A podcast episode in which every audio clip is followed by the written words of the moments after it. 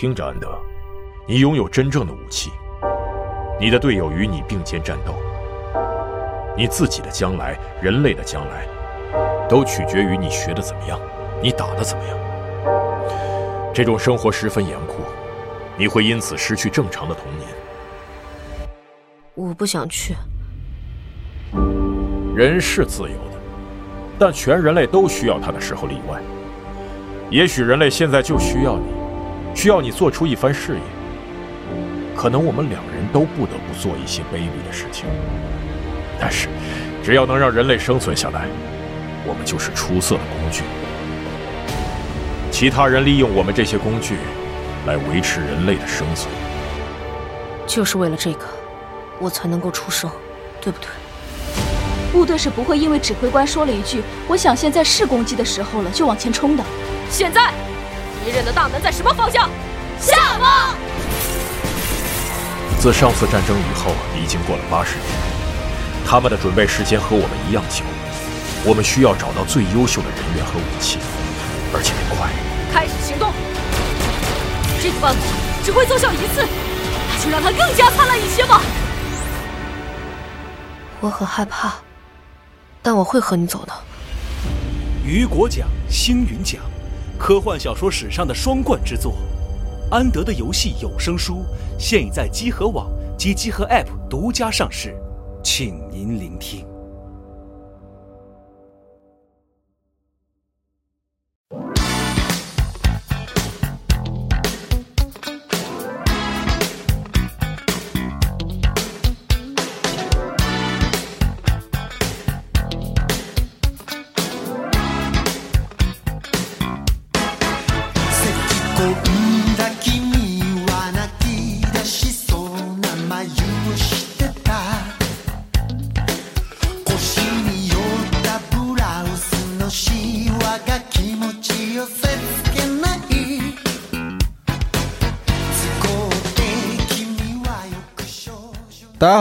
收听《家里最新一期的 JDM 战国史》节目，我是主持人娜迪亚，我是西波，我是大圆儿啊。哎上次的那个嘉宾，我们又回到了有大概三四个礼拜，对，差不多一个月一个月的时间了一个月的。时间。对，嗯其实我们反正我这边想的，大概的这个我们这个节目的节奏呢，其实可能就是一个月左右一期嗯啊。然后这样的话，我们会有一个很长期的这样一个系列节目。哎因为我们前面也说了，我们不光会讲日本车这边的故事，哎。也会到后边涉及这个欧美地区的对，对。一，些知名品牌，嗯。啊，包括很有可能到以后也会说一说国产品牌的事情。看看有没有意思展开这个印度品牌，那车叫什么来着？什么 No 什么？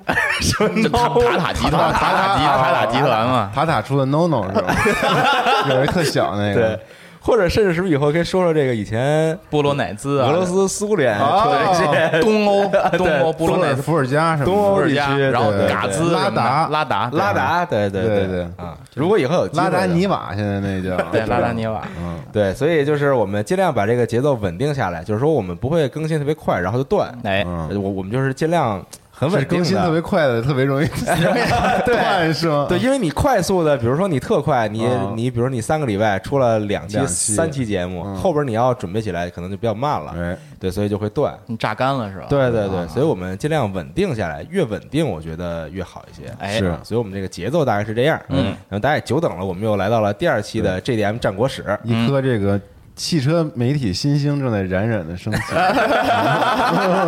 加加丢卡，嗯，可以可以，好。那么其实上一期我们主要聊了，在这个很早之前，在一八就是一八一，等于是十八世纪的后半段儿，然后呢，嗯这个就是日本呢经历了这个明治维新之后啊，经历了他所谓的19世纪后啊，十九十九受十九后世纪啊，啊这个有点丢人了。这个他们迎来了自己这个工业革命的一个开端，嗯。然后呢，逐渐的将这个重心转到了汽车工业上。哎哎，所以当时日本人也算是有了一个汽车的启蒙。嗯，那咱们就开始吧，咱们就开始，咱们接着往后讲。接着往后讲啊。然后聊我聊具体的一些品牌故事了，是吧？对，今因为上一次咱们聊的都是一些他们之前干的什么，马自达呀，对造木木三儿啊，这个这个本田啊，造那个活塞环什么的啊。是今天呢就会说到一些具体的车型。哎哎，这些现在大家依然能看到这些车型的后续的车型在咱们身边在驾驶行驶的。嗯哎，那咱们就正式开始啊。好哎这个上回书说到。日本汽车呢缘起何处啊？或者说它是怎么进行的一个工业的启蒙？那经过一战之后呢，日本对于汽车的重视程度就提高了。哎，再加上对于这个外国品牌的限制，等于其实从二战后期，嗯呃，很多的当时进入到日本的品牌，包括福特，就底特律三巨头，嗯呃，通用，然后加上克莱斯勒，其实是根据这个很多的政策就被赶走了，嗯哎，所以他们迎来了一个新的高潮吧。然后呢，那段时间呢，军国主义的侵蚀，然后又加上有二战，啊，很多的这个汽车厂家就改成了战备工厂，哎，反正呢，说是胁迫也好，或者说他们被等于说被工业化，或者叫被军事化，但是呢，也是有这个政府在投钱，有技术在投资，工厂被改造了，被改造了。就说你说让你造这个军用汽车就得造，所以呢，上期咱们结尾提到了要相约一下一九五零年的春天，哎，朝鲜战争爆发了。所以这段时间是日本汽车工业一个巨大的黄金年代。虽然说咱这一期还不是黄金，还是白银，嗯是因为那段时间实在是日本的点儿太好了，呃，就是点儿疯了，真的太正了太正了啊！运气特别特别的非常幸啊，非常幸，哎，这是河南话啊，可可得劲了啊！所以说那段时间，这日本的这个汽车工业啊，有一个大踏步的进步。好，那咱们说啊，一九四五年八月十五日，日本无条件投降，但是呢，在前一天的时候发生一件事儿，就是八月十四号的时候。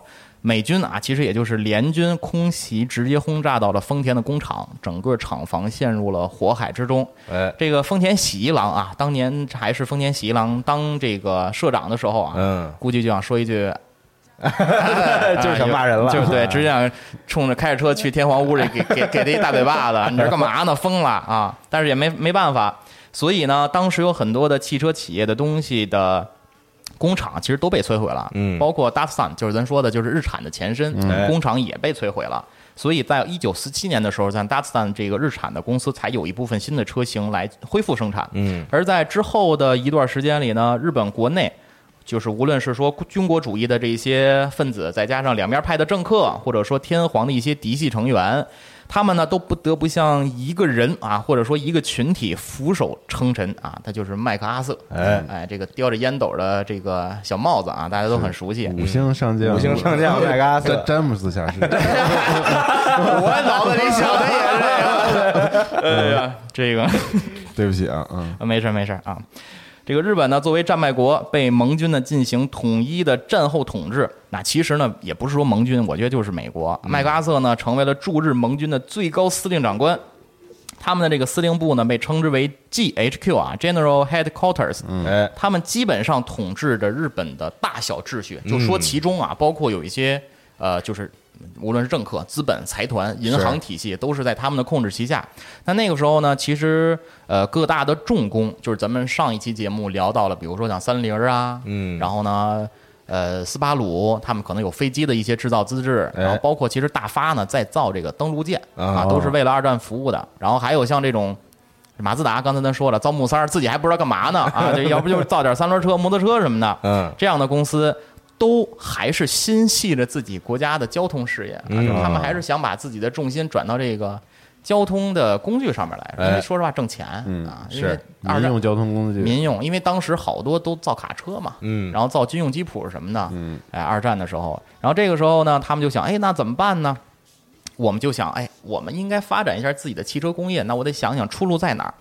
但是条件当时不太允许，因为日本啊，在二战的时候啊，汽车制造业没有受到特别大的打击，因为刚才咱说了有军工产品的这个代替，新气儿也在啊，厂房呢有一部分也在，然后战后的相关生产能力跟技术也有，但是呢，出现了两个方面的问题，一个是外忧，一个是内患。嗯。嗯，首先内患啊，就是刚才咱们提到的，就是生产力虽然在，但是呢，我所有的国内资源，包括金属、包括我的一些稀缺的能源，嗯都在战争的时候被大量的剥夺走了，用于打仗。嗯所以呢，国内会出现，比如说像一些原材料，比如说钢铁呀，还有一些配套材料的采购很困难。嗯然后其次呢，企业家里啊兜里没钱了啊，地主家没有余粮了，嗯所以说员工有很多失业，然后迎来了大批量的罢工，甚至包括能源紧缩，包括停电。包括他们的整个能源供应啊，都受到了影响，所以日本的汽车产量将近下降了一半儿。我查数据应该是百分之四十九到五十，嗯也就是相相当于就直接一半儿半儿劈了。外忧啊，就是刚才咱们提到的这 GHQ，那 GHQ 呢对日本国内的银行体系有管控，而其中呢，我查了一句这个当年的一个记录啊，就是日本银行董事长叫 Hisato Ichimada 啊，曾经说过这样的话，他说这个机动车这种东西就交给进口好了，哦咱们日本人还是把重心放到轻工业的发展上。所以说，如果日本当年要真这么做了，或者说没有当年的这些车企在支撑着，可能咱们今天聊的就不是 JDM 了。哎啊我写的叫 U JDM 啊，U United，然后 Japanese 什么 Market 了啊。啊所以说，这个日本当时还是，我觉得啊。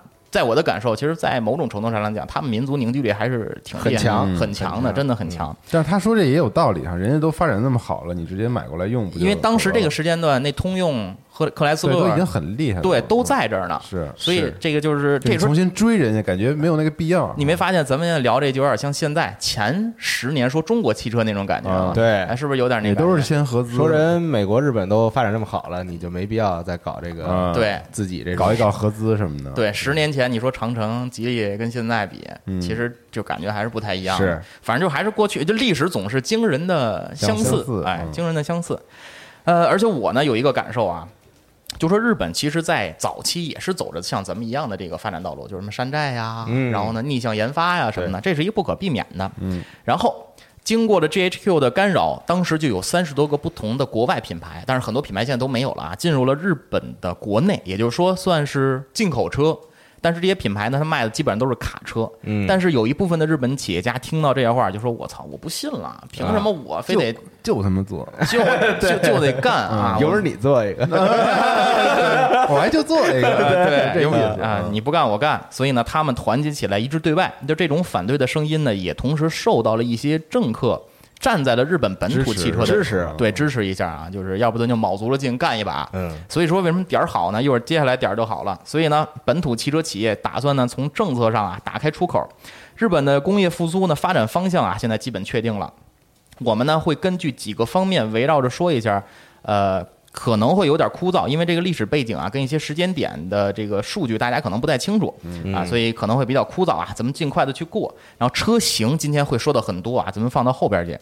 因为呢，其实一个国家的发展，我认为跟国运啊、国际背景是分不开的。就像刚才咱们提到的那朝鲜战争啊，日本一下就改了国运了，这是一个特别特别好的例子。而且在一九四五年到一九六五年这二十年的时间里边，国际上对于日本的发展称之为日本奇迹，嗯啊、m i r a c l e 是吧？飞速发展，飞速发展，真的是特别快。然后日本呢，从一个被美国人管理的国家，变成了当时在世界的经济体系当中都有很强的，或者是很有新高度的这样的一个国家。是那日本工业呢，在复苏上基本上围绕几个点啊：技术积累、行业规范的建立、拉动内需、促进出口、政策扶持和大兴基建，像不像咱咱改革开放之后是是吧？就很像，啊，非常一样啊。那咱们来具体展开一下。呃，说起来简单，做起来难。钱呢得赚，科技也得发展啊，小钱钱也得往兜里揣，着急没用。在投降后的十三天内，日本的通产省就召集了所有的汽车品牌开了会啊。开会的目的是什么呢？咱要不要把这个汽车工业重新振奋一下？搞一下，对，搞一下。那咱们用什么样的方式呢？那 OK，有钱的出出钱啊，有钱的有有力力的出力啊啊，就是如果你手里有政治资源，那你就垄断你政治的一些人脉呀，包括你去跟 GHQ 里边的一些日奸，不对，日日日日本的这个美国的这个汉奸，哎，不对，行了，就反正这意思就 这意思啊，去游说一下他们。然后其次呢，有钱的出钱，然后呢。当时啊，GHQ 限制的这个日本工业发展什么样，就摁着你脖子给你推墙上，就相当于我每年只让你自己本土生产三百辆汽车，啊，三百辆汽车够干嘛的对啊。啥也干不了，就是包括卡车啊，什么都算上就三百台，所以一点用都没有。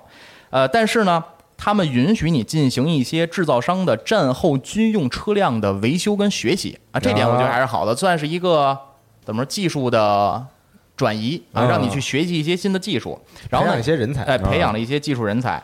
然后这个时候呢，根据汽车工业复苏的速度啊，日本在一九四七年的时候进行了本土车辆的测试，这也就是说咱们要规范行业，就是他们其实日本的行业规范是就非常严格是的，就像现在啊，咱们各行各业都有，就是各种的规则，什么就像咱们国家的各种什么 QA 什么什么。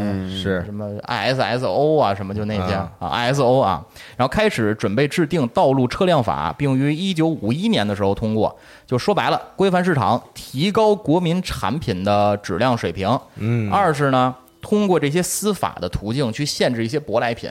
当时这个时间段，三大呃底特律三巨头还在，啊。所以还是想通过一些政策的手段去限制一下他们。他你也得就对内对外这个啊事儿都限制。啊，而且它其实是限制了国外，嗯。因为那段时间日本就开始有了 K car，、啊就是慢慢就开始有了一哎些、这个是哦个很有意思的，就是小车了，因为你国外它不造这么排量小的车。嗯。那 K car 其实在一九三零年，咱上期节目讲到了，达斯坦当时刚出的时候，达斯坦刚刚出汽车的时候，五百 CC 以下，日本国家是不用驾照就能驾驶的。就根本没法当汽车，就呃，对说白了就是你就是四轮的一个小型的交通四轮代步车，老年代步车。就老年。代步车嘛，对对对。中国 K car 嘛，对对，后面贴一个那自家接孩子，自家用，自家用，自家用，自家用看着跟日日语似的，自用接孩子上下学，自家用，自家用冷冷气开放，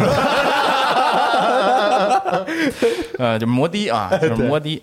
所以呢，这个当时啊，对外国的汽车品牌进行了一定的这个限制，而且他们日本呢还成立了，比如说像保险协会，嗯啊，汽车保险的制度。像这个时候其实走的还是比较靠前嗯的，而且还成立了日本汽车工业零部件的协会、小型汽车制造商协会和日本汽车车身工业协会啊。这个我还是得准确一点，就说白了就是抱团取暖。分得很细，他们对每一个这个这个领域每一个环节都会有这么一个协会，然后这个协会呢会选出来一个话事人，啊然后可能对可能会制定一些行业标准，但其实这个圈里的人无非就是丰田、本田，然后呢日产就那些公司的人就是一起做生意对抗这个外来的这品牌呗，啊对是吧？对嗯有钱一起赚，有钱一起赚，然后就打打外国人嗯。然后呢，协会内啊，基本上就是大家熟知的这些品牌。这里呢，题外话说一嘴，因为当时呢被限制的比较严重，然后很多品牌呢就想呢，我正面杠杠不过，是大老美还是这个比较比较白胖的啊。所以呢，他们想了一些曲线救国的方法，就是玩三轮车和摩托车。就上次咱说那马自达，我今儿还发一微博呢，我说我全国有多少个城市称马自达为这个三轮车是马自达？啊因为我看这张图片写一个，这个地铁站周围五百米不让什么什么车跟马自达在内。骑士开玩歧视你你开马自达，你迟到。对，不是，但问题是我是马自达车主，我知，但是我知道三轮车是马自达，很多人不知道上路还行，不许开马自达哎呀，特太逗了。然后当时好多网友评论啊，说还是挺逗的，说好多人我们不知道啊，原来马自达就是三轮车呀。嗯所以他们就开始玩三轮车，而且你看啊，经济实惠又方便啊，拉人拉货都可以啊。早期货拉拉，日本的货拉拉。呃，也可以坐黑车是吧？我想娜姐说那个地地地老师地铁站老师地铁站走。哎，所以呢，一九五三年的时候，就产量达到了十六万。十六多万台吧，嗯。然后直接成为了世界第五大摩托车生产国，嗯。就已经一九五六年一九五三年。三，百台，但我给你摩托车没有管玩摩托车对，玩摩托车，玩摩托车，玩这个三蹦子。到了一九六零年呢，他们的年产就已经到了一百四十万台，这已经相当于乘以九点多了，马上十倍了。就是他们他们他们还是有基础的，就是说你没限制我这东西，然后我开始造这个，我就拼命弄我就真的能造得出来，然后就真就真的能造出来那么多的东西。呃，对，因为当时我看到的信息就是，他们对于摩托车的逆向研发的痕迹不是特别多，嗯啊，要比汽车要少很多。所以这个摩托车作为本田来说，包括其实马自达做的那个三轮车啊，确实是还是挺好的，三蹦三蹦子还是挺好的。就这些品牌其实都也做过，都做过摩托车吗？呃，不是哦啊，就基本上就主要是本田是吧对，本田是两轮吧，本田是摩托车之王嘛，啊，对，摩托之王，然后马自达是三 三蹦子三蹦子之王，就是后后备箱里放的全是木塞儿啊。所以呢，这个一九五九年的时候啊，本田还以这个自己厂家的身份参加了摩托车国际比赛。哎玩比赛其实就是烧钱，就跟这个这两年领克，你们你们看吧，WTCR 领克在成绩非常不错。宁波也好啊，在国际的赛场上获得不错的成绩，那车挺贵的呢，领克零几啊？零三啊。但是他那个车其实有什么说什么，就是老的。呃，Polestar 就是老的北极星的，哦北极星对嗯。然后，但是你看它的色系也是蓝色的嘛，蓝色的对，蓝色就是原来那个 Sign 车队，嗯然后改成了领克，就是反正这个你你吉利花钱嘛，嗯，所以它这主要就是花钱这个提升自己品牌的口碑嘛。对就是参加比赛那个汽车比赛都是对都是因为 T T C R 的规则就是你一定是一个量产车，哎，然后改成了厂车，你才能参赛。那这个时候那是公路赛还是公路赛的？，公路赛公路，你说的那个是那个 WTCC 哦啊哦，但是那个东西意味着我这辆车能参赛，就跟当年你这个克鲁兹车主嘛，对，是克鲁兹不是也是这那时候还叫。呃啊，你我刚才说那个拉力赛 WRC 啊，说错了、是 WTCC，最开始 TCR 叫 WTCC 嘛，嗯那个时候斯呃克鲁兹也在，克鲁兹不还出一个套件嘛，就是各种包围啊，对吧？就是那个它也有一定的这个广告效应。是大家一看比赛，说车拿一名次，然后对觉得我操，那我买这个是不是你能进入这个圈子，说明你这个车厂是很牛逼的。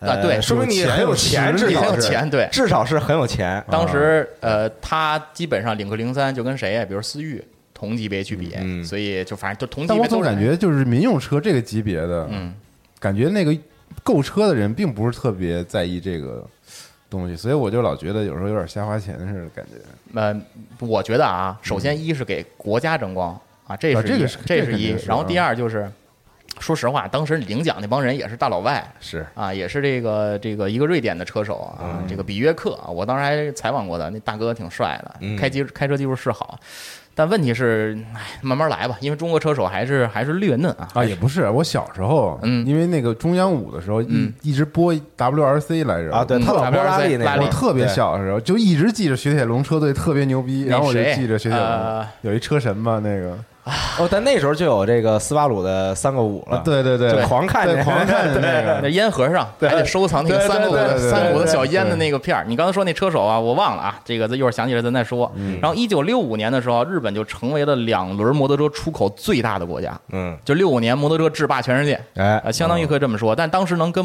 嗯跟日本抗争，我觉得是欧系车吧，啊欧系摩托车。但现在欧系摩托车也一般了，意大利什么的，意大利对，包括现在都成为了国内贝纳利啊，然后就这个包括奥克斯塔呀那些品牌，那现在慢慢也就进入咱们国内市场了。嗯，然后摩托车呢，成为了日本第三大出口商品啊。这个第一个是晶体管，第二个是收音机，哎。啊，第三个是摩托车。厉害了，啊，所以这这三样也是咱小时候经常能在家里边看到是的，是是对对，嗯老的本田摩托车啊，助力车啊。老头儿穿一衬衫，骑本田助力车什么的，嗯，助力车是啥车呀？就是咱骑那摩托车，就是当下有一个小油壶、小发动机，嗯，然后后边连着一个发动机，就是那个，就是就是自行车加上、哦加上一个小的汽油那机本，田的，有本田的黄色的，黄色跟米白色的拼接。我知道那个，对助力车是吧？助力车哦。好多老头儿，应该八十年代末吧，嗯。八十年代初的时候，就好多公司凭票嘛，就那玩意儿，就是现在的电字呗，电 字电自由，是不是？就差不多，是电动自行车嘛差不多意思，差不多多就是这意思啊电字能上牌吗？你那个 电摩不给上，那是油字，油字，对油对字啊，所以那个东西啊，你反正还出口到不少国家。然后其中呢，这里边有一个时间点很重要啊。咱说了，朝鲜战争爆发，那日本的地理位置就变得非常重要啊。了解地理和军事的朋友肯定都知道，这个一下就被大老美看上了。成为了美国在前方的一个基地啊！嗯。当时呢，在打打这个朝鲜战争，然后呢，刚才说了，这 GHQ 呢一直像掐着日本的这个脖子一样，让日本搞工业，一年三百台，一年三百台啊，啥也不够干的，结果就一下变成了你你快快快搞啊，搞你的工业呀啊。啊快起飞啊，我等着你呢啊，你得干事儿了。然后近一年的时间，美国就与日本签署了这种特殊的采购合同的总额达到了三点四亿美元，在当时啊，一九六呃一九五几年的时候，巨额，嗯，巨额的这就是下订单嘛，说白了就是哦这钱就归你了。然后呢，除了汽车之外，包括军用的发动机、汽车、飞机的零部件制造、呃装备维修等等，都让日本的一些汽车的工厂来进行负责。那其中呢，就有一个很好的一个例子，威利斯大家都知道，就是美国那吉普车啊，就是这个。玻璃能直接第一代那玻璃能卡下来嗯，啊。这英达当年演那个甲方乙方的时候，做做的那个个哎泡对对对泡泡糖少一颗星啊，还得嗯粘上，就是那个。然后用来生产越野车，丰田就拿到了这个技术，所以丰田之后拿到了这个威利斯的技术之后，就做了兰德酷路泽 LC 啊，陆地巡洋舰。啊那个时候就有了，对，咱们到时候会提到这个 LC。所以刚才就说啊，这个人啊，有的时候一好，怎么着都好，该来的总会来的。因为这个日本这个国家地理位置很重要，然后美国人其实在占领的时候，我认为就已经布局好了日本要干嘛用，嗯，就是可能就培养一个心腹，就在那儿盯着，一是盯着周围的一些国家，二是打仗的时候能当一个中继的这样的一个跳板嘛，就相当于是一个对控制亚洲地区的能能源的一个供给的这么一个地儿，嗯。然后先统治后扶持来牵制其他国家。所以在一九五一年的时候，旧金山和平条约签署，这条约中呢，就基本上解决了日本在二战的时候以这个战败国的身份，在国际上就是无地自容，你在联合国也就没有地位了。说话没人听，对所以美国拉你一把，对美国块儿一块儿弄，是啊小老弟啊，脚盘机，哎，基本上就拉着他亚洲当我一点儿，对。对对这个分分舵的舵主啊嗯，分舵主，然后呢就拉他一下，然后这个条约生效之后呢，日本结束了长达七年的盟军占领时期，并恢复了正常的国家地位，成为了联合国接纳的第八十位的成员国。嗯嗯，所以这日还挺快，还挺快战，败六年之后，就还是这说白了还是美国说了算。要我说啊，要不是也不会这么快进来。然后这个日本呢，在这个时候的国际的影响的下啊，GHQ 对它的这个管制基本上就逐年降低，直接就变成最后没有。朝鲜战争带来的这次机遇啊，工业的复苏进步啊，使国内的工商民用对于这个汽车的需求是越来越高，就是干什么你都都都有一辆车了都，有车了，都得有车了，所以包括拉动内需啊，刚才咱们也提到了，所以当时呢，为了扶持日本，提到了就是让底特律三巨头彻底离开日本。哎，啊，所以日本其实在一九六零年的时候，基本上实现了自己的国国内的汽车市场的一个占有率，嗯。就说白了吧，一九六零年制霸自己的市场了。那这等于就是美国人的让自己的品牌做撤掉对，因为 GHQ 对于马格亚瑟来说，他应该话语权是非常大的、哦。啊，他想让日本的经济复苏给美国当小弟来输血，然后当这个所谓的战略的一个跳板，所以我就要付出一些，让你们来。对，就就是让你付出们起嘛，先自己啊，对，那他这怎么说服克莱斯勒他们呀？我操！钱呀，在国内给点政治资源呗，那人家这是打过仗的，是是是，那拍个烟斗，拍个烟斗，干不干？你这个人怎么那么不听话？嗯，在一九五二年里呢，日本就生产了将近两万五千辆标准尺寸的汽车，比上一年增长了九点五。一万六千辆小型的乘用车啊，增长了百分之三十四；四万八千辆的三轮车 增长了百分之五十三点三。哎，在两，然后两万八千辆两轮车，也就是摩托车啊，增长了百分之两百三。哎。六八年的时候啊，日本就已经超过了德国，成为第二汽车制造国。嗯，当时德国都真的非常厉害啊，就包括 Beetle 啊，就是这个甲壳虫什么的，这国民神车，包括 T One 这个、哎对。对。老的这个巴士。这个神车 One 啊，都都已经很厉害了。然后日本呢，成为了第二大汽车生产制造国。太快了，嗯，这个反正就短短的二十年里边，20年二十年里边，日本这个黄金速度啊，这一九五四年的时候啊，日本举办了第一届车展。嗯，一九五四年啊，车展，哎，这真的非常领先，非常领先，因为这是第一届东京车展，在 Hibiya 公园日比谷，日比谷公园对，然后当时呢就有二百五十四家行业公司参展，展出了二百六十七辆汽车啊，十七辆为乘用车，然后其他都是卡车、三轮车、摩托车啊啊，还是当年那点那点事儿，为期十天。反正我查到的数据啊，从这个官网查的数据是，当时有五十四万人次的相当多，观看量五十四万人次。反正一九年的时候，我参加上海车展的时候啊，反正官方说是一百万人次，嗯，呃，反正肯定有水分，所以我觉得当时也是挺厉害的了。然后咱们说回来啊，有了车不行啊，咱得有路。要想富，先修路，哎少生少生孩子，多种树，对，多养猪，多养猪赢了。所以当时日本的公路网啊，确实铺设的特别差。所以当时为什么发展摩托车、三三轮车啊？他们对路况的这个需求不是特别大。哦，嗯，在一基九建不行，基建对这个就是咱们要说到这个基建的问题了。这一九五六年的时候，日本也就百分之二的公路有这个公路铺设，嗯，就很低的这样的一个普及率。然后当时呢，世界银行做调查的时候啊，就直接说，你们这日本简直了啊！我压根儿就没没见过一个想以工业为出发点的国家，对于这个路不路不修啊，对于路不修啊，这个我们看不过去了。所以应该是当时世界银行的人也对日本的经济做出了一定的贡献跟铺垫啊啊，给他们钱。所以呢，一九五八年的十月啊，就启动了建设明神高速公路的奠基仪式。这个明神高速公路现在大家在查也能查得到，嗯就是横，就是直接贯穿了日本全国的这样的一个非常著名的高速公路。东西日本，对，它其实最开始呢，它的目标目标就是从东京到神户哎啊这样的一条路。然后呢，日本的高速公路时代展开，也就是说咱们提到的大兴大兴基建，哎，哎，再来呢就是促进外贸啊，还是一组数据啊，大家可以听一下，应该会很有感触。一九四七年的时候，日本的汽车出口量为两台，好豁大的这个这个船舱里边就两台车啊。一九四八年的时候，日本的汽车出口量三百零一台，嗯一九六四年的时候啊。出口量破了十万台，一九六五年的时候，出口总额三百九十二亿，嗯，这个这个真的飞速发展飞速发展，就是刚才咱们提到那几年啊太可怕了。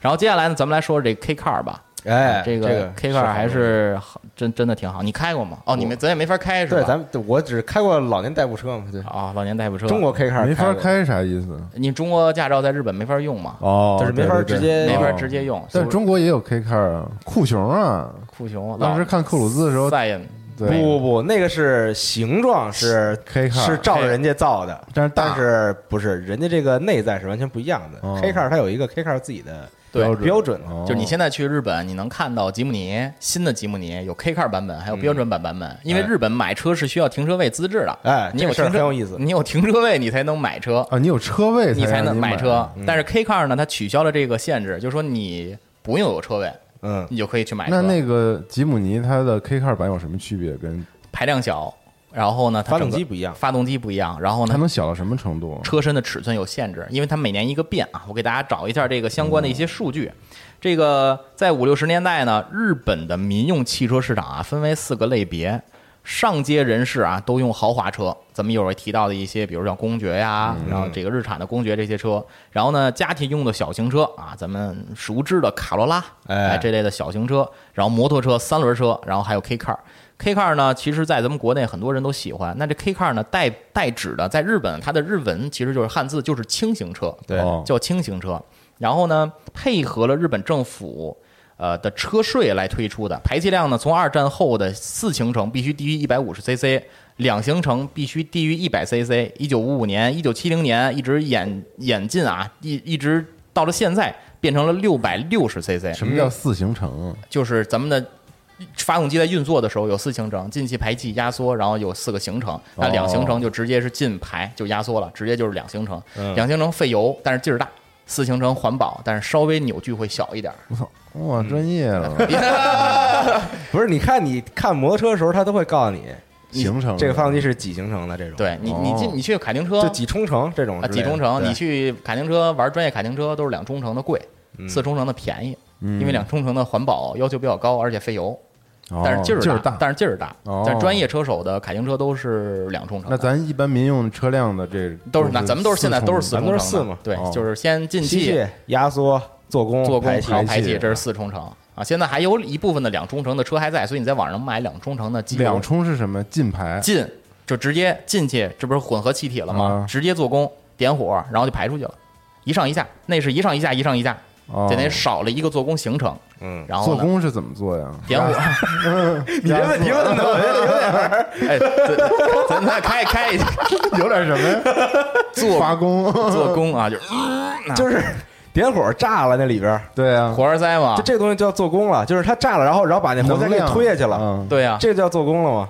点火，那压吸缩呢？别问了，这个这个这个以后咱们有机会。我们好奇呀，你说到这儿了，简单讲讲吸气啊，喷油，然后油气混合气体进入缸内。爆炸，现在咱们这个 爆炸，活塞还在最下边儿，嗯然后呢，咱们把混合气体然后往上排，往上挤压进行压缩。这个时候火花塞 spark 啪一点，压这叫做功，嗯，膨胀。膨胀完了之后就是废气了嘛，排气。然后这个时候咱们再把活塞往上一推，排气阀门打开，然后排出去了。这就是一次四冲程哦，啊！哇，你这个我建议就是大家如果还是不太理解，就看那种动图或者视频，啊，对，网上有很多其实特别好理解这个东西。时间轴里大家看一下啊，对，可以看一下时间轴。所以这个时候呢，日本很多的乡村以及那些没有停车位，或者说不想花钱去买那种大车的人，更多的去选择了 K car 这样的车。而 K car 一直到现在还是受很多年轻人的喜欢，就是那个那还包括八十年代的那种小那种，是不是就是 K car 我之后可能会单独单独做专门录做一期啊，对对，就是暴走族。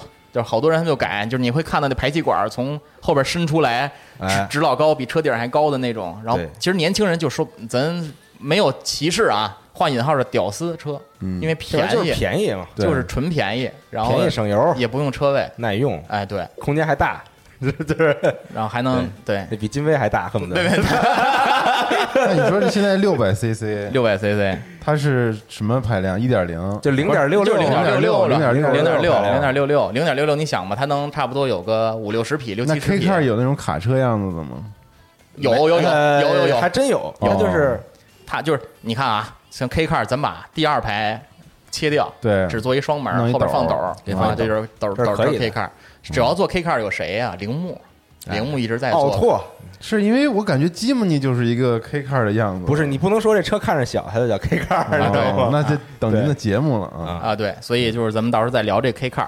那以上呢，咱们包括二战之后日本汽车工业的一个复苏啊，基本上就分享到这儿啊。所以咱们看这短短几十年时间里边就不赘述了啊，日本确实发生了很大的变化。嗯，真厉害，真的，我觉得十几年中国汽车真的我不得不佩服，这个真的不佩服，我这真的点儿太好了。因为我作为从业人员，我真希望咱中国汽车能牛，真的那现在是好时候吗？对中国汽车来说，我觉得已经有点过了，因为内燃机已经整个哦发展了一百年了，对于咱们来说，咱们现在再正好赶上一个末尾，赶上末尾，然后再加上那电动车也赶紧发展啊，对你，你肯定听说过，你看什么网站，你看各大平台都说我们要在电动车领域实现汽车领制造领域的弯道超车，你肯定听过弯道超车这四个字儿，对对对对那嗯被逼疯了。你说为什么要发展汽车，就是电动车？原因就是因为内燃机追不上了，是真追不上了。现在可以在电池和这些啊，对，所以比亚迪作为中国最大的一个汽车电池的或者充电电池的制造商，所以他们的肩上的任务，我觉得其实挺重的。是那未来什么那些不都挺有特点的吗？对呀、你看，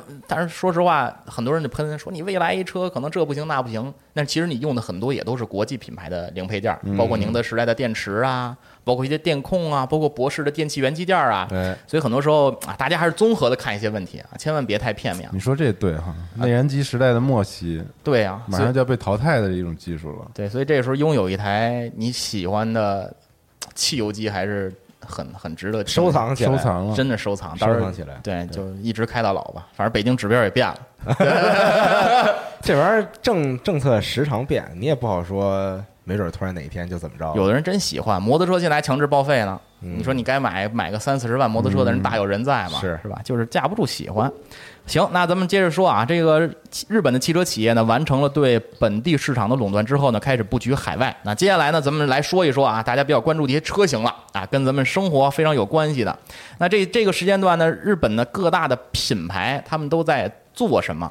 首先啊，日本当时有一个日产啊，咱们都知道，这个时候还叫 Datsun，D A T S U N。嗯，当时呢，他们跟英国的奥斯汀公司就开始进行合作。哎这奥斯汀呢，当时他俩还打过官司。嗯，这奥斯汀就说：“你们日产的怎么盗我们车呀？造我们的车。然后结果呢，俩人也没打起来，最后俩人开始进行技术合作了。就属于打没打成，然后睡到睡到一块儿去了啊，床头打架床尾和。所以呢，当时呢进行了一些奥斯汀车型的本地组装。嗯其实，在我的了解啊，就是一些原就是原装进口的件儿先进来，哎就就最开始咱们国内的进口件儿国内组装嘛，然后最后变成了咱们国内的完全自主生产。是哎，当时车型的 A 四零跟 A 五零，大家可以去看一下时间轴，我们会有图片放。那 Dustin 呢，后来出出现了一台车叫 Dust 呃 Dustin。Datsun 啊，对不起啊，Datsun 的二幺零这台这台车，这台车呢还推出了拉力版本的二幺零车型，在澳大利亚的拉力赛当中拿了第 A 组的第一名。嗯所以这个时候就可以验证一下自己品牌的可靠性，这个东西还是挺重要。这台车图片大家可以看到，其实就是你一看就是那种老头儿车，然后但是改成了有拉力的 拉力风格在里边但是拿了第一，所以这时候对于日本人的本土的人民来说，我操，还是这个这个，那我这 Datsun 这车还是可以的，二幺零这车能买。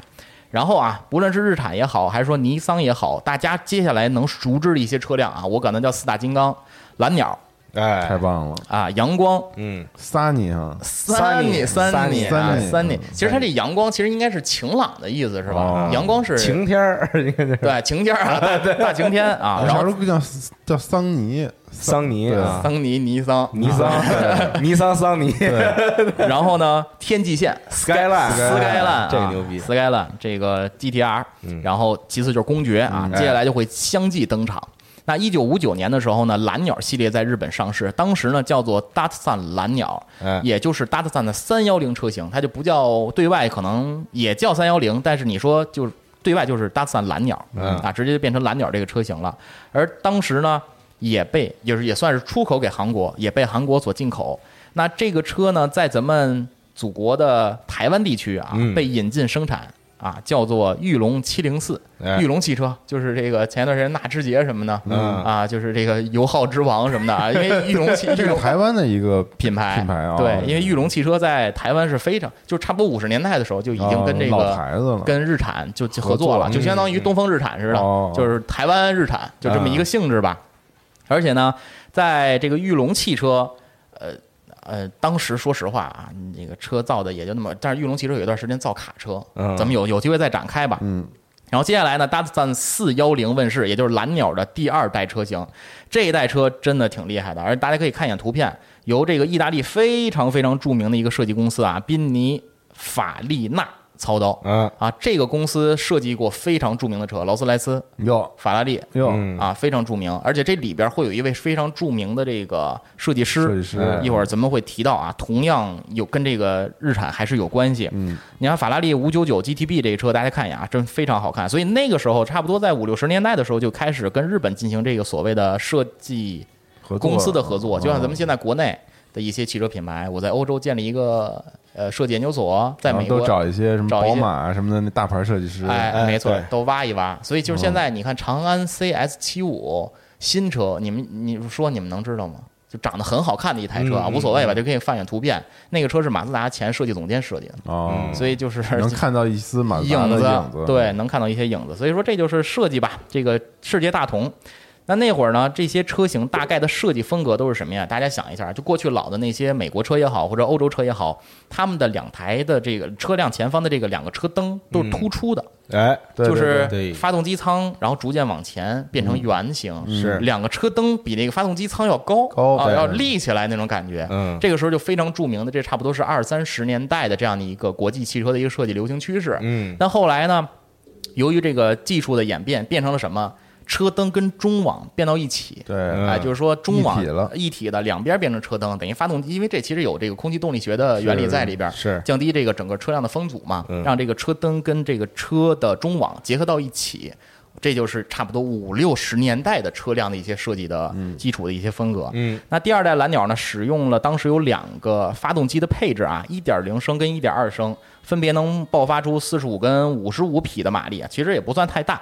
之后呢，就推出了第三代蓝鸟车型。这代车型呢，其实对于改装车的爱好者，就是说我只是喜欢，因为咱国内买不着这车、啊，我单纯是喜欢，应该会比较，呃，大家会比较去怎么说，热衷去研究它，因为它现在把反光镜移到哪儿了？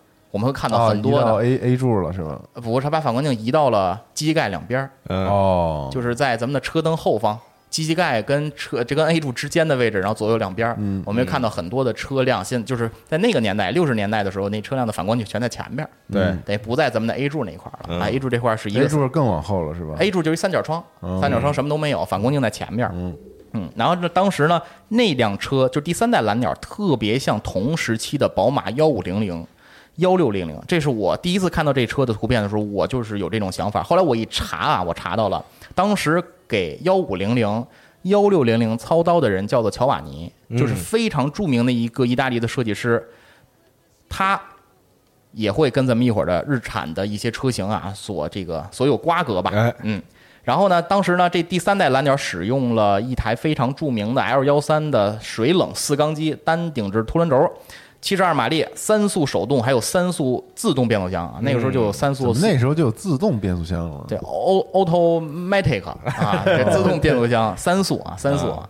比那个这个现在那四速还还还少一速啊，还少，还少一速比。比我那途胜还少。呃，对，就是 你途胜四速的，我途胜四速，对啊啊，，老老四速，老老费油了。那跑高速是不是 转速都挺高的呀？还行吧。他那车二十七的还好，V 六还好，老的四七二零我还把我那个个，V 六弄出来，移植到我那个 就装吓唬我！你把你 A 三发动机前面留着，你把那个 V 六扔到后边啊，前置加后置，牛逼！我操，五零五零的一个五零配重，对对对对对对。然后呢，这辆车呢，我没开过啊，这我也不可能开过。但是啊，据说啊，包括日本人，我也查了相关的数据，都说这车操控极好，嗯叫被誉为穷人的宝马，三代蓝鸟，三代蓝鸟。就穷味儿，啊、对，而且为什么就说当时我说为什么跟这宝马幺五零零幺六零零像啊，也是可能有这个原因，说说被誉为这个穷人的宝马。我记得应该是一七年的时候，吴彦祖拍过他自己的大德桑五幺零，对对对啊，这个大家可以看一眼图片，不得不说，彦祖玩车真是太牛逼了。他特亲民，就是我原来他是真喜欢车，真喜欢车，不是不是我，而且他是那些喜欢车里，我觉得绝对有品位，帅翻了，是不是？啊就是特别会弄，就他那车改的巨好，就绝对不是随大溜的某种形式的改装，全都是有他妈自己能说出头头头头是道的头头是道啊。你在你在所以我觉得他是一个非常有内在的，是一个挺好的演。员，是吧？对演员咱不敢说啊，但是我真觉得人又帅，然后又又有品位，就确实有品位，嗯就看他车那那几台车就是真是太有品位了。咱们一会儿说本田的时候会提到他那辆 S 六百嗯啊，那个车也是非常非常好看。嗯我一说吴彦祖，想起来过过去给他做一广告，妮维雅就是洗面奶，寒冷的冬季会让我们的 会让我们的皮肤干燥不湿。我干燥不实，对，干 这得这得十几年前的事儿了啊。普通话确实一般。啊，普通话就是，当他那吴彦祖给自己那车取名叫 Tanto，哎啊，短刀的意思、啊，短刀所以他还真的对日本文化还是挺好的。说完蓝鸟啊，咱们来说这个公爵，这公爵的英文名啊叫 Credit 啊，Cre 呃 Cedric 啊 Cedric 塞德里克啊啊 Cedric，然后音译过来就是塞德里克，呃。其实他翻译过来，他不是公爵的意思，他是一个美国的一个作家写的本书里边的主角，他其实后来变成了一个伯爵，啊但是公爵呢，也算是怎么说？翻译到到引进到大陆叫公爵，也算是怎么说？我觉得就赶巧了，因为他跟这个皇冠作为竞品车型，哦，一个皇冠呃，一个皇冠，一个这个公爵公爵听起来都挺厉害的，啊，对，反正公爵应该是 Duke。是吧 Duke，对 Duke，你的那个摩托车的那个 Duke 是吧？或者杜克，嗯，应该念应该念杜还是不 Duke？两种都可以，是。？Duke Duke 啊，无啊，所不同的地方但我一般都念 Duke 对，啊，啊。然后这个杜克挺好听的。然后这 这个蓝鸟的跟刚才呃这个公爵跟刚才咱们说蓝鸟一样啊，也在咱们国家的这个台湾地区生产，叫玉龙八零幺啊，这个反正哎车辆也就那么回事儿。嗯，这日产公爵丰田皇冠是成为了竞争对手。一九六零年的时候，第一代的这个公爵啊，长得很像美国车。然后大家可以看一下，这个时候就像我说的，就非常有那个年代的一个设计的风格。大家可以看一眼时间轴。嗯，那对于这个呃当时的美国车呢，它的轴距相对来说更短，搭载了一点五和一点九两个不同配置的直列四缸机。嗯后来呢，它还推出了 Special 版本啊，Special 版本是2.8的直列六缸机。那时候就这么对，那时候直列六缸机非常少见。就很猛烈了，那是啊，那时候当猛烈，我应该我应该下次再做一下功课啊，那个是大直列六缸啊，对对，应该查查日本当年第一个直列六缸机啊，下次咱们补充一下。当时算是日产啊，就是 Datsun 旗下的最豪华的一个车型，后来被日本的皇室作为座驾，然后叫做这 President，就是总统总统总统版啊，总统版。只不过最终啊，就在这个咱们九十年代的时候，被日本的丰田世纪打败了。丰田世纪真的是我你拿你这 dream car 之一，真的丰田世纪，你要做那么一台车，老那得一百多万。我觉得我都不要老死，我我我得有一台丰田世纪，丰田，我就 LS 就行了。但是现在也没有了吧？没了，没有。没有。而且国你说国内啊，国内没有了，国内没有，国内还有。我记得日本应该还是有的，因为现在丰田世纪是皇冠的顶级版本，就是就是日本老死，日本老哦。死，它是因为这个时候咱们就说五六十年代这会儿啊，因为我在网上看过这车，确实相当之就是就是相当典雅，你知道那个车就是我就我不要尊是尊至尊这个词儿啊，没有我我我要红旗，尊，我要红旗可以，红旗可以啊而且那个大家可以上网看一下视频，就是丰田世纪啊，因为车它那个就是因为它是日本车嘛，所以它是一个右舵车。对，然后你看那个副驾那边，嗯，那个座椅中间有一个洞，放脚用的。这为什么没动？是因为坐后排的时候，然后你可以把洞推倒，然后 然后然后把脚伸伸过去，然后然后就可以躺下在后边。嗯我看着真是太棒了，那车。哦我以为是把头伸过去跟司机说话呢。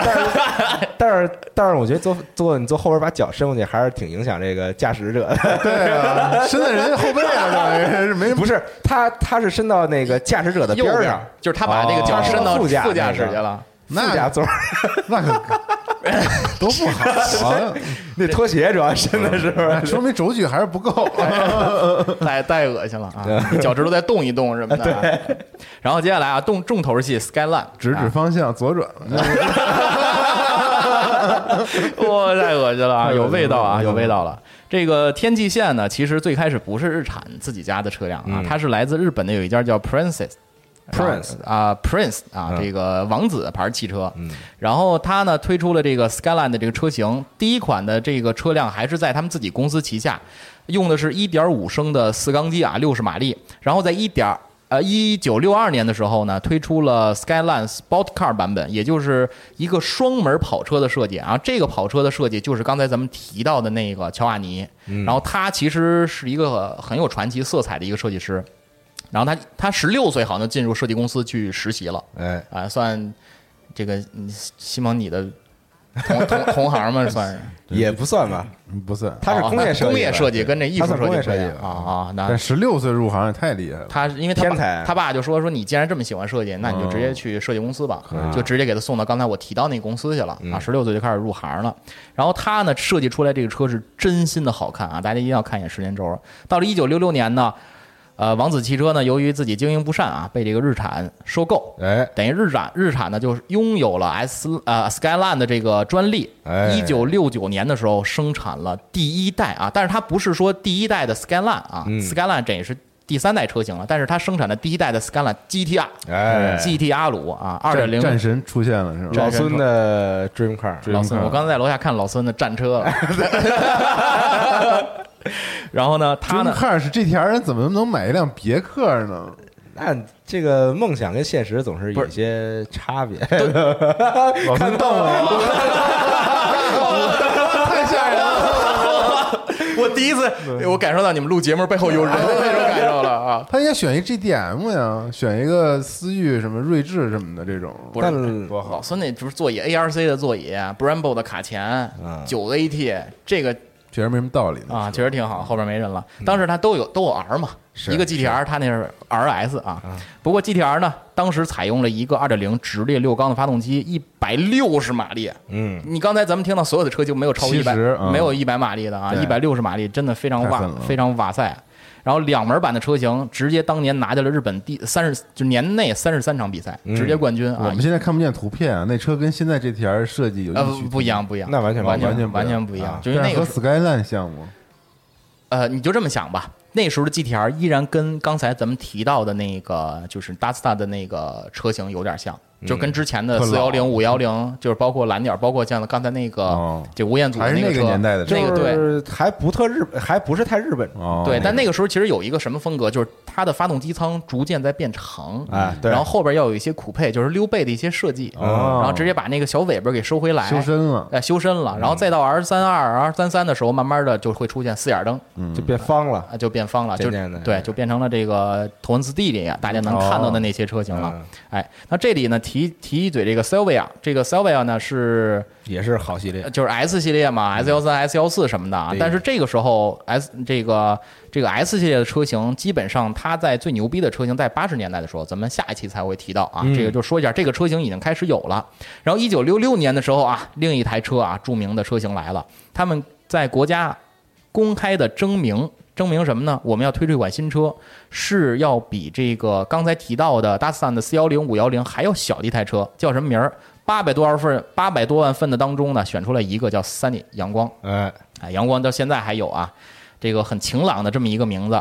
内部代号呢叫 Datsun 一千，是比蓝鸟更低一个级别的定位。然后鼓励呢，当时呢为什么要出这车？就是鼓励大家去买这个私家车，哎，排量做成一点零自吸。就，感觉就是个小蓝鸟，小哎上什么的。对，就是小蓝鸟是。啊。当时可能内部想的就是蓝买不起蓝鸟的人买这个，对，哎，长得也差不多，长得也是长长得反正有点像吧，但是其实显得就有点像，就是明显因为车头会小，对然后车的座舱会小，嗯所以当时呢是一个算是蓝鸟的一个这个小型版车型吧，四速的手动挡，你看轴距才两米二，哎，姚明儿躺都发动机舱都躺不进去嗯，轴距他你说怎么躺？他根本就没法躺。是所以呢，日本的日产汽车啊，前身。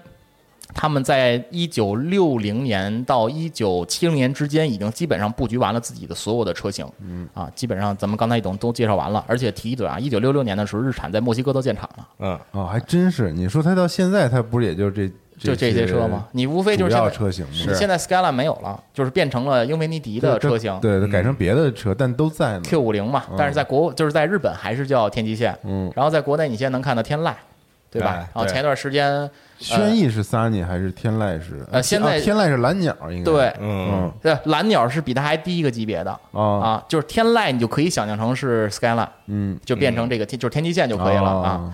所以日本现在你再看日产车也就这样了，但说实话，它跟丰田的这么多年打仗，我觉得是失败的，失败了，真的是失败。丰田是真是越做越好啊。而且我觉得这个，我打断一下，我觉得这个这个 Datsun 这个名字，大家如果看过你看过这个《湾岸嗯，》里边这辆蓝色的 Skyline 恶魔 Z，哦，恶魔 Z 这个对，也就是这个 Datsun 的二四零 Z，二四零啊 Z，对，大家应该印象非常深刻，嗯，非常好看的这个车身，它在咱们会在下一期节目当中会提到，嗯。专门去提到这款车。然后呢，接下来咱们就说一下丰田吧，这个也是非常著名啊，而且跟这个日产真的是从五十年代一直打到了两千年，打了五十多年，最后反正我是觉得他输了吧。丰田跟日产在五六十年代的时候呢，就像咱们经常会聊到索尼跟微软，啊，就是两两款主机之间的竞争。然后这款战就是他们的这个战争呢，被称为著名的 CB 大战，哎或者 CB War。这 C 呢，就是这个丰田旗下的，一会儿咱们要说的一款车科罗纳。嗯然后呢，B 呢就是蓝鸟。Bluebird，对，咱们就会说到这个 CB War。那丰田呢，到底为什么这么牛逼？说实话，这个咱们还是先说一个有点枯燥的内容，就是它呢在苦练内功。这个它呢，丰田对于汽世世界汽车工业的影响还是非常巨大的，因为他们其实先怎么说，先完善自己的内部构造，就是先完善自己的体系。哎然后这个体系呢，也有书籍大家可以去看，可以去买，叫丰田管理模式。嗯啊，Toyota Production System，简称 TPS。而这套系统的前身啊，就是日本当年它的这个社长所想出来的叫 GIT 系统嗯啊，叫 Just in Time 准时生产，或者叫及时生产。就说白了什么意思？当年呢，他们去美国考察的时候，哎。就看到了这个工厂里边，就福特啊，像那种大的生产线什么的，就直接把这个呃车辆哗生产线造出来，但是都放在那儿，对，都变成库存放了，放库里放库里放库存了，说没意思。但是他呢看到了一个大型的 mall 商场里边，嗯，只要这个水卖出去了，那个员工才会做一杯新的水放在那儿，嗯就是说哎你卖一杯我做一杯，卖一杯我做一杯，减少库存。就是库存呢是一个浪费公司成本，其实是一个挺挺大的一个开支相当大对，是一个开支。所以说他们想减少这方面的成本，所以就想出了不同的管理模式去怎么说去库存化。让这个库存的这个钱能变成所谓的流动资金，我去使用啊。这个可能作为金融来说，可能有些朋友比我们更懂啊。那言归正传，丰田在汽车工业复苏之后，几大车款啊相继推出，皇冠，哎，哎，科罗纳，Corona 这个车也叫日冕，哎日冕日冕对日冕科罗纳是皇冠吗？不是皇冠是 Com，对，Chrome，对。啊。对，嗯，科罗纳不是，科罗纳其实是花冠还是？花冠是卡罗拉，太太难了，我觉得你自从那期新闻节目之后，太难了，不是真的，你你你你。你是他名字都很像冠不是也是什么对 Corona 吗？呃，花冠是卡罗拉，卡罗拉。你看又来一个卡罗拉，不是卡罗拉和科罗科罗纳，科罗纳是那啤酒，你就想那啤酒就行了。哎，哦，但名字是不一样的。日本科罗纳就是科罗纳，对卡罗拉是卡罗拉，那凯美瑞呢？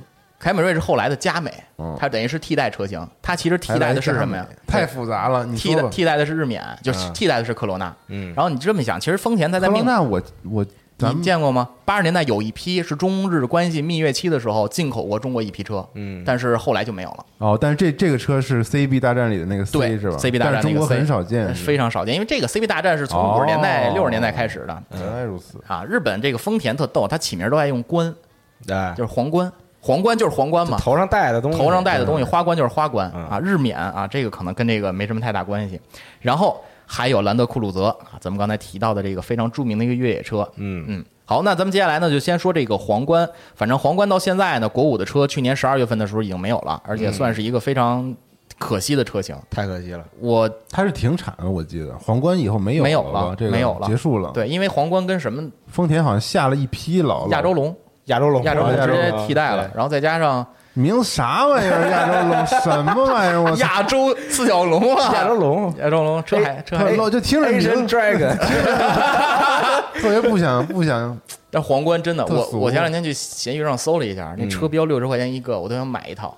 皇冠真的也是就是皇冠真是稳重，这小时候童年的记忆。八代皇冠太太老哇塞了，真的老 V 六真的特别好。那皇冠呢，其实一九五二年啊，第一代的皇冠就这个生产出来了。哎，它在这个家族当中呢，就是你能看到皇冠第一代车型长得就跟美国车特别像。嗯反正我我是觉得啊，特别若即若离，也就是日本人对于日本对于美国就就是那种。嗯被人虐了，然后还喜欢人家那么一个很崇拜啊，那么一个感情，所以说跟当时的美国汽车啊非常像，用了一台四缸发动机，一点五升四十八马力三速的手动变速箱啊，就嗯非常一般的这样的一个动力总成。但是当时他们的变速箱里面有同步器了，你知道同步器是啥吗？不知道，讲讲就是二档跟三档，比如说咱们要一档切二档的时候，过去的车辆咱们要踩两脚离合器，你知道吧？为什么呢？就是我们要把两个档位之间的转速进行统一，你才能档挂进去，要不然会咬齿。老我二要那我为什么踩两脚啊？你看啊，你现在挂着一档了，嗯车已经起步了，我踩一脚离合器，它不就松开了吗？然后把我档拉出来，挂拉拉，然后我的离合器踩踩就是松开然后再踩离合器，再挂档，然后再松开，等于就是两脚离合器。那我第一脚踩完之后，那档挂到哪儿去？你你就挂到空档啊，然后再踩，哦然后再挂档哦。先挂空是吧？，对，因为你要让两个档位之间的转速统一，否则会摇齿，摇齿就会对变速箱不好。老的嗯同步器就是为了同步这转速的，是吧？对，它有一个就是一个套环儿吧，哦直接就是你不用踩两脚，直接就套到二档上了，二档就能套到三档上哦。二幺二的老司机都知道，两脚离合嘛，就是大家现在我那八六也是一档二档没有同步器，所以二档跳一档的时候我得踩两脚，嗯就让这个两档之间的这个为什么八六那个没有同步器啊？它设计都这么设计的，因为它本来就没打算让你一档二档来回切换，一档是起步档嘛。是啊啊，你甚至二档起步都可以，你只不过这离合器和油门的转速配合匹配的好就行。但是二三你那车四五六二档起步可以起吗？可以起，但慢又又着车嘛，没劲儿啊哒哒哒哒哒哒哒哒啊才起来。对，但没你可以你可以提高转速嘛，你上来可以轰个六七千转转速，你二档一松，啊，你给自己弹出去，然后我直接弹四 S 店去了。那你二档降一的时候，二档降一的时候，比如说我现在前面红灯了，然后我一看，哎，那就踩刹车吧，先踩刹车，慢慢把离合器踩进去，二档放空档，放空档，再踩一脚，然后把它放到一档。不能直接挂一。你挂不进去，你挂嘚儿嘚儿嘚儿卡住了，嗯然后可能在转速相同的时候你才能进去。你那克鲁兹没有吗？没有，克鲁兹相当高级，我跟你说，你这我都没听说过，这嗯嗯二手车贩最不愿意要的车之一。那你跟指吗？你降嗯，档我还跟指，你你当我是谁？我跟纸干嘛？降档补油呢？他不都自动给补油吗？现在对现在不是八六就没有降档补油，就是反正就得习哦，习惯你那个没补油啊？没有补油，你得降档补油啊。一点儿都没有，没有啊，你降档的时候你自己踩油门，踩到合适的转速，然后松开离合器，然后这车人家那车能。造的时候就嗯瞄准的就是那些愿意自己这个玩的。那我估计我还开不了你那个，那完了，完了，没事，我摩托车在，你给我科骑摩托车。我不骑。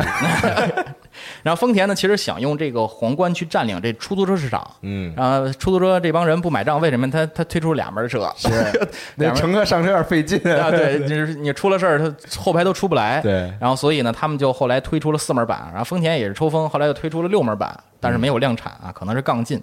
一九六二年的时候，丰田推出了代号为 S 四零的第二代皇冠。这一代的皇冠长得很像福特的猎鹰啊，大家可以看一眼时间轴，然后跟这克莱斯勒的帝国皇冠，帝国皇冠，呃，就是一款车的名字啊，是克莱斯勒的，叫帝国皇冠。嗯，那这个时候，我们就能看出来的皇冠在世界当中，他想跟谁去做对比？他就想跟那些美国所谓的豪华车型去对比一下。这个时候他已经感觉自己立了啊，就可以出去打野了，感觉自己可以浪一下。对可以浪一下福。特所有车都是什么动物？感觉 各种啊，猎鹰对，什么酷呃不是那叫什么什么熊，那个那个这个行行吧，无所谓了 啊。这个第二代皇冠呢有一小故事啊，当时呢他们推出了一台车啊，叫做 G 十啊，代号叫 G 十，叫皇冠八号，嗯，叫 Com Eight。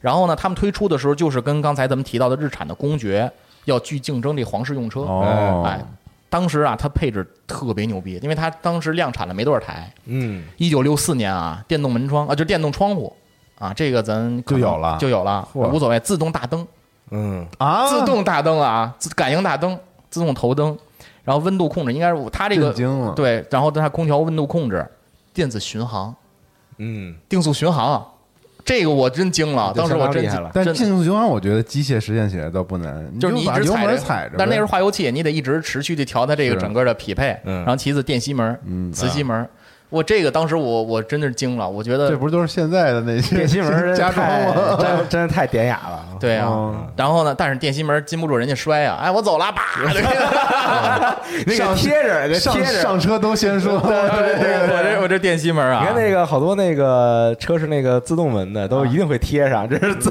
这是自动门自动门，你不要碰那门。太丢人了第。一次去日本，我咣咣的给人拉车门，咣咣给人砸车门，惊了。所以现在真的，你说你选配，你说你我也惊了，我说这，我说这车怎么这自己开门呢？呃老尊重我了这门。对但是啊，说了这么多配置，但那局呢输了啊，输给了这个公爵。但是日后啊，他赢过来了。然后呢，刚才咱们提到了这个日产输给了皇冠啊、是不是输给了公爵嘛？等于是说那的皇冠的八号输给了这个当时的公爵。都想抢皇室的这个这个这个御用车的这个，对，就是现在谁也改变不了红旗是共和国之子的这个身份，是真的红旗确实 L L 系列真的是太好了。嗯然后咱们说到刚才说到了这个一直说蓝鸟嘛，那咱们要说一下蓝鸟的死对头就是科罗娜。这科罗娜呢，在咱们八十年代的时候有一些引进车型，当时就是咱们提到那个蜜月期的时候，但这个车呢现在变成了凯美瑞，逐渐的就离开了这个历史的舞台。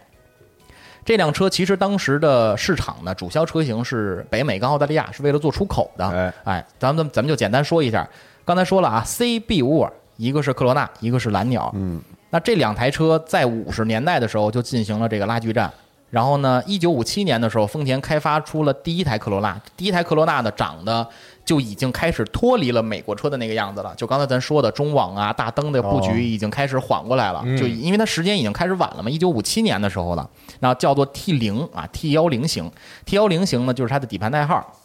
那它这辆车呢，是通过对于皇冠的车型的一个改改变然后演变过来的，所以说相当于，呃，就是一个小皇冠的那么一个意思。嗯，然后呢，它采用了一个呃，怎么说？当时很，呃，就是就是很先进的一个理念，就是平台化，嗯或者是叫缩短化。你现在一看大众的 MQB 平台，对，哎，就是我在一个平台上，我能做很多款各种各种各样的车各种各样的车嗯。但它当时没有平台化，但是你改变过来，其实是有一些轴距加长啊、缩短这样的一些理念在里边。嗯然后呢，它接下来推出的第三代科罗娜就非常非常有意思啊！第三代科罗娜，它的名字叫科罗娜 Mark Two。哎，Mark Two 呢，这个车在逐渐的演变过程当中，变成了现在很多人心目当中的自吸后驱梦想车 dream car 哎啊，锐志哎，嗯，没锐志也没了，也没了，锐志也没停产了啊，就是这种 dream car 都没有了，所以只能再变成永永远的这个永远的 car dream 了永远的 dream 了啊。这多好的车，干嘛都停产了？丰田要干嘛？油耗高，因为你你的平平台的这个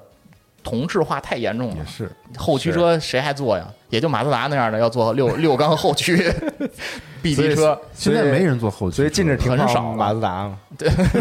因为马自达现在丰田跟马自达合作，要让马自达去做风，呃照要做这个六缸的后驱车，哎。不，是六缸后驱有啥用？它也不不不安全，感觉听起来也。就安全其实还好，就是就是驾驶，因为前驱后驱它涉及了两种不同的驾驶的感觉，对转转向不足跟转向过度，过度但这两者之间，后驱车是。我其实举一个，就是原来老举这种例子呢，其实不太专业啊。就比如说我现在一辆车特快，但我这车怎么体验快呢？你说前驱车快，比如说像这种前驱的小王子啊，这个梅甘娜 RS 什么的，嗯一踩油门是有前面拽你，你把你胳膊伸出，我前面拽你一下；后驱车是后边有人推你，嗯，啊，说是这种两种感觉，但其实这两种感觉想还是不太一样啊。然后接下来咱们就说这个卡罗拉，也就是非常非常著名的丰田旗下的车型啊，现在依然还存在。那这辆车呢，也是 A E 八六的爷爷的爷爷的爷爷，嗯啊，A E 八六咱们下一次会提到啊。这第一代卡罗拉呢，诞生于一九六六年，代号为 E 十，轴距呢两米二。刚才咱们提到的那个呃，这个日日产的车，来三年也是这个二两米二的这么一个轴距。想想现在看到图片两门版的车型，我就觉得真的这车肯定特好开，也不知道为什么，就我真的是看完图片之后，觉得我特别喜欢这个车。而且卡罗拉我一直认为是丰田给世界的一个礼物，就跟大众的高尔夫是一样的。嗯我觉得真的是给了。你，既然它因为它一开始一直是后驱的这么一个平台设置，到了 E 八六之后变就变成了前驱了，嗯。之后就没有后驱的卡罗拉，一直到现在的卡罗拉混动，包括雷凌混动，就全是前驱车。了，这丧失了当年的一些这个情怀吧。当时呢，这个使用了一台一千零七十七 C 的呃 CC 的这个推杆发动机，推杆发动机就是一种这个顶着凸轮轴的这样的一个推杆的一个装置。那当时主流的这种 Sunny 的车型啊，就是这么大的一个车型，像卡罗拉都是一点零左右。然后当时它的广告啊说，他们对外就宣称我这车是一点一的一点一的。因为现在很多车辆都是我这车多少多少，其实都不到那个数，对对都是这就是三点六 V 六，它可能三啊五几几啊，四舍五入的感觉，啊，四舍五入的感觉，所以他当时广告的时候就说，哦，我比你多一百零点一，我比你多一百 CC，啊，就吸引了这个很多人来这个看这辆车，外观很好看啊，咱们看图就可以了。那卡罗拉呢，出口美国之后呢，也获得了非常大的一个成功，而第二代卡罗拉就是一九七零年的事儿了啊，咱们就可以暂时跳过，然后下一集咱们会说这个 A 八六。好啊，最后一台车呢，就说一下这个越野神车 LC 啊，兰德酷路泽陆地巡洋舰。这车太牛逼。Land Cruiser，Land Cruiser，这名儿车到山前必有路，有路必有丰田车，有路必有说的就是这款车。对啊，就是我真的是觉得这个，就是日本人，就是当时一直老年人的老司机嘴里流传一个例子啊，我一直日本人 不上山不下海的，人家坐那越野车对，为什么日本人做了一款世界上最牛逼的越野车？就是老带劲。他但是就刚才咱说的，他其实缘起美国嘛都，是从二战威利斯那儿过来的嘛。太强悍了原来的一些技术，对，当时日本政府呢就说，哎，我们要造一款这个越野车，你们谁来干？嗯啊，三菱我来，然后这个日产我来，丰田说我来，结果丰田赢了。嗯，啊，但是为什么呀？是威利斯就是你们家造的，然后日本政府说我们要造一个威利斯这样的车啊，丰田肯定赢。但是日产，呃，但日产呢是后来有自己的途乐。啊！对，啊，然后呢三菱有帕杰罗。对啊，三菱也很厉害，也非常厉害的两款车型。但当时我当时去西藏的时候，人家那些司机就说没有兰德酷路泽拉不出来的车，啊，说救援车陷了都拿这车救，救救救援车，套娃。救救救援车。啊，因为老的八零儿，后来的九零的嗯。LC 就是兰德酷路泽，就是件儿啊，通用性特高，嗯然后呢又便宜，就在藏区老早年进藏全是那个全是那个，就是修车方便。你说你开牧马人进去。我们这没有件儿啊，没有件儿很尴尬啊，所以说，哎，这个 LC 还真的是好车。现在你去天津天津港能买到七零系列的 LC，嗯就是长相还跟呃六呃八十年代的时候的那个 LC 长得一样的，哦但是它是专门出口中东，然后引进到咱国内的。哦那车现在六七十万吧，嗯特别好，两门的，老带劲了。嗯嗯，到时候可以去看看啊。然后呢，接下来啊，咱们就说一下，呃，这个第一代的陆地巡洋舰，它使用了一台这个三点四升的发动机，这已经很高了，但是马力很低啊，八十六马力。但是它没有低速的这个分动箱，也就是说扭矩一档的扭矩放大啊，调配不了，呃，不是调配不了，当时就第一代、第二代的 LC 都没有分动箱，嗯啊，也就是说没有单独的一个低速的扭矩放大，嗯只能靠自己产生的那点扭矩去带动车辆脱困啊，等等等等。然后呢，那我能你说 没事儿了。突然间自己回答了自己的问题，我突然想问，牛逼了你！对，我说那个时候有四驱吗？我一想，没没四驱打仗怎么打呀？我！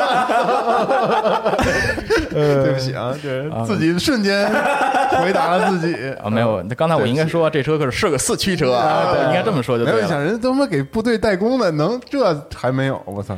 然后呢，在这个第二代车型啊，是一九五五年问世的啊，依然是没有分动箱。然后 G 四零啊，就是勾四零这个车呢，在六十年代问世，长相就是现在我零五年到一零年最喜欢那台车 F F 勾酷路泽，嗯就是这个、啊这个老的，就是它算复古的这个酷酷路泽嘛，嗯我最喜欢那一代车了。但是那个后来就是不是出了一个 F 勾比较新新新款吗？呃不是，我现在说的这就是零八年奥运会前后咱们能看到的那个，看到那个就很复古的那那车，我是最喜欢的。但我怎么觉得一点儿都不复古？那车那完全就是一个现代新版复古。你看它那车，你一会儿看到这个，就是等于刚才咱们说到这个勾四零这一代，嗯你再看看那个车就完全一样，两个灯，然后中间是一个圆形的一个中网，嗯它完全就是复刻的那个车，确实、还是挺好看的，还是挺好看的。但你知道 F 勾酷路泽对有一个网站吗？是一个俱乐部嘛，是一俱乐部啊。然后是那个一帮专门玩这个的。那个玩 F 勾的，嗯然后把那车弄巨复古，我好看疯了！有一网站，但我不记得叫什么，忘了谁给我的了，嗯，是你给我的吗？不是，我因为我都没看过，有机会我会我一会儿查查去。对，回头我把那回头回头查查我把那网站可以放时间轴里，那那个真的我看过那个，哇塞，太好看了，嗯，嗯，然后呢，那丰田著名的车型咱们介绍的差不多了啊。刚才咱们提到有 SUV 啊，这是第一次介绍 SUV 车型啊，不是叫这个越野车型。然后其次呢，咱们再说一下丰田有有一台非常著名的车型两千 GT，两千 GT 太好看了，是一这台车真的是在世界世界的汽车史上能真的留下一笔的车。嗯。这辆车当时因为制造成本太高了，丰田直接因为成本的限制就给它给它砍了啊，砍了。当时就造了三百三十七台车，嗯。这车后来在那个肖恩康纳利的零零七里边，嗯。还有这个就就是怎么说，当成这个零零七的战车出出厂。哎，这个车现在你买一辆啊，七千万日元嗯啊，就是拍卖价格，所以非常非常贵。那 GT 呢就不用多说了啊，是一台就是可以进行长途休旅驾驶的一个，Grand Touring，对，就是大型跑车这样的一个意思啊。嗯而且那个时候啊，就已经使用了前后双叉臂啊啊，就是非常有驾驶意味的操控的这样的一个悬架，嗯四轮碟刹啊，成本很高，最后就给砍了。那咱们接下来就说一下本田啊，本田其实那会儿呢，就是潜心研究自己的两轮车，哎，摩托车。摩托车。爱上摩托了，爱上摩托啊！当时呢，他推在五十年代的时候就推出了 Dream E 啊、Cub F 呃跟 Bentley J 这些车，嗯。然后其中有一台车叫 Super Cup，Super Cup，Super Cup 就是超级幼兽。对。超级幼兽现在日本依然还有很多的超级幼兽在这个马路上啊来行驶，因为当时呢丰田跟日产本来打的就特别火热，然后这个日本的这个通产省就说说你们要做汽车是。回家吧，人都玩四个轮的，然后是你你你帮玩俩轮的玩两轮的，不上道儿。然后但是呢，这个本田忠一郎呢就说不行啊，忠一郎一直就觉得我不行，我就得干，所以他就偷偷摸摸的去瞒着这个通产省，一直在研究汽车的发动机。但其实呢，他研究出来之后啊，造出来的第一台车啊，一九六三年名为 S 三六零啊，是一台后驱的跑车，嗯没有量产，只不过在当年的车展上亮相了一下。哎，然后日本投产 S 五百的跑车啊，本田，然后呢排量五百三十一 cc，四十五马力，红线转速啊，就是最高转速九千五百转，嗯这就是台摩托车是，啊，因为它用的是链条传动。嗯啊，它用的是链条，不是传动咱们传动轴，嗯它用链条，就是咱摩托车那种链条传动，直接传到后轮啊，所以它基本上还是按照摩托车那个套路来造了一台所谓的这个咱们见到的日常能见到的四轮车。哎，哎，然后呢，就相继推出了 S 六百、S 八百的这个车型。那 S 八百呢，其实对于本田来说是非常经典的一代 S 系列车型，但是呢，很遗憾就是接下来的几十年的时间当中，S 系列都没有了。等于是一直到了千禧年之前，一九九九年的时候才哎推出了 S 两哎千。吴彦祖是那 S 八百，，对，吴彦祖就是 S 八百那台车，那个是链条传动吗？不是。哦。啊，那台车真的好看，就是就是因为一一七年的事儿是刚才咱们提到的那个 Datsun 那车，然后这个是 S 八百嘛，嗯。等于就是它近期吧，应该就是一九年。嗯夏天那会儿，他自己去，前两天是不是好多朋友圈还刷这个来的？哦就特帅的那个，在那个旧金山的那个大桥，是拍了拍了拍了一组照片嘛，应该就是这台车。嗯，然后呢，本田在一九六七年的时候也推出了自己的微型车，这微型车其实也就是为了 K Car 啊相应的政策来。但两千你刚才说到了，难道不再发表一下哇塞牛逼的感觉吗？就我的另一台 Dream Car，这也是我的两千两千要复刻，你们买吗？那那买，那必须买，我立刻把我那个，哎呦虽然这么说不好啊，但是不真的 S 两千太好了，啊。但是我前两天问我只在个，游戏里头体会过，那操控简直他妈盖了帽了，我太牛逼了！真的 S 两千，你你它那个那个时候仪表盘，嗯。它是那种就是那个啊对对对，对它它那种数字脉冲的那种仪表对对对数码仪表了，已经我是那种。天哪！而且那时候它也是这这什么这个微泰克一键点火之类的这种，啊就很未来设计那种感觉。那声音呢，啊，那操牛逼！真的，那但是那车，但是那真的开起来特好，啊没机会开了。我是没机会你开过吗我没开过，嗯没开过。那车有手续的车，北京有一台，嗯，在我朋友那儿，但人家也不让开，没法开。行，那咱们接下来基本上啊，就把本田也介绍完了。然后呢，在呃六七十年代的时候，其实日本在跟我国台湾的这个三洋工业，三洋也做摩托车嘛，对啊，大家应该知道。然后呢，反正称那个车呢叫富贵儿，那那台车的名字叫做富贵儿啊富贵儿。那由于本田宗一郎无视禁令啊，进军这个汽车领域啊，日本的通产省也没说什么啊，反正带来经济发展。在七十年代的时候，就推出了 Z 三六零跟 Z 六百两台车，是吧反？两台 Z 系列呢，也就后来演变成了咱们现在能看到的思域嗯，啊，就是后续的一些车型。行喜美啊，喜喜美，你这个名字直接给你蹦到六十岁了。然后呢，呃，反正时间呢，我是觉得控制一下，因为咱有多长时间了？差不多了，差不多了吧时间？啊，然后我们今天说了日本三大品牌，对然后我们还有很多其他的品牌没说，但是下一次呢，我们会提到马自达、斯巴鲁、三菱、铃斯巴鲁木真的太好，那时候在干什么，然后呢，包括转子发动机。嗯其实五六十年代的时候，马自达已经研发出来转子发动机了。哎哎，这个是我的 dream car 啊，这个 R R X 七、R X 八什么的哇。然后呢，我看呢，评论区上一次有人提到了，比如叫 Fire Lady 啊，这个 A E 八六等等的一些车，咱们下集会慢慢来悉数说到啊，悉数说到。希望尽快说到斯巴鲁。真的，我现在觉得我应该拥有一辆，那您那你说一辆二手 B R Z 得了，但是我觉得我想拥有一辆 后驱的，我想拥有一辆这个 Legacy Wagon 哦，那真的是就是力狮啊力狮力狮的这个旅行版旅行旅行，哇，真的太好看了。那个是葛优那广告那个啊，对，差不多吧，那是老款的，那人还无框车门呢，当时。对，哇，真的哦太喜欢了。那 GT 是它的运动版是吗？，对，它有一个运动版，二点五的吧？现在没有新车了吧？没有，没有，没有，呃，现在天津港应该还能找到呃有 SDI 吧 WRX，啊，对，嗯，你还能找到 WRX，是有点太贵，太贵，六七十万吧，差不多，太贵了。六七十万就不太贵了。嗯。我们家那地库里面有一个车位，常年。一天是一个 STI，嗯。然后第二天换一个 Cooper S，两个车啊，来回换着，可以。两台玩具，你说他怎么想的？开心。哎，你也是，我也两台玩具，M X M X 跟八六啊，嗯，对，然后刚刚最后说到本田，其实到时候我会录那个专门讲 K car 的嘛。其实本田，本田大家大家会发现它总是落后于别人，嗯，就是他总后他总是打一个后手，然后打的还不错，哦，对它它后来居上的对感觉。你，你看他刚刚才说前边这个丰田跟日产都已经开始在疯狂的造汽车了，了嗯他这还玩摩托呢。嗯然后突然有一天说，哎，我也想造汽车，然后后来造的就还行吧。像这个 N 三六零什么的，其实当时还是就还比较出名的车哦啊。然后 K car 的时候，同时也是。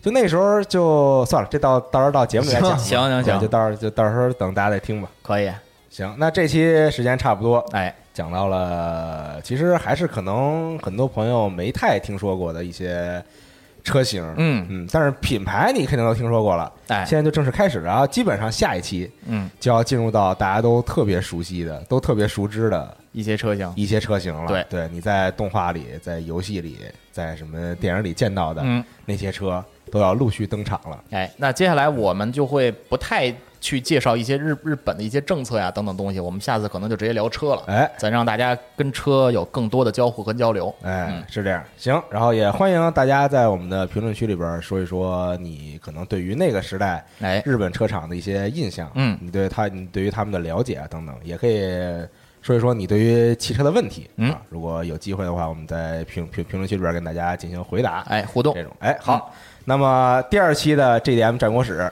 就到这儿，朋友们，咱们就下期节目再见，拜拜拜。拜拜。「君で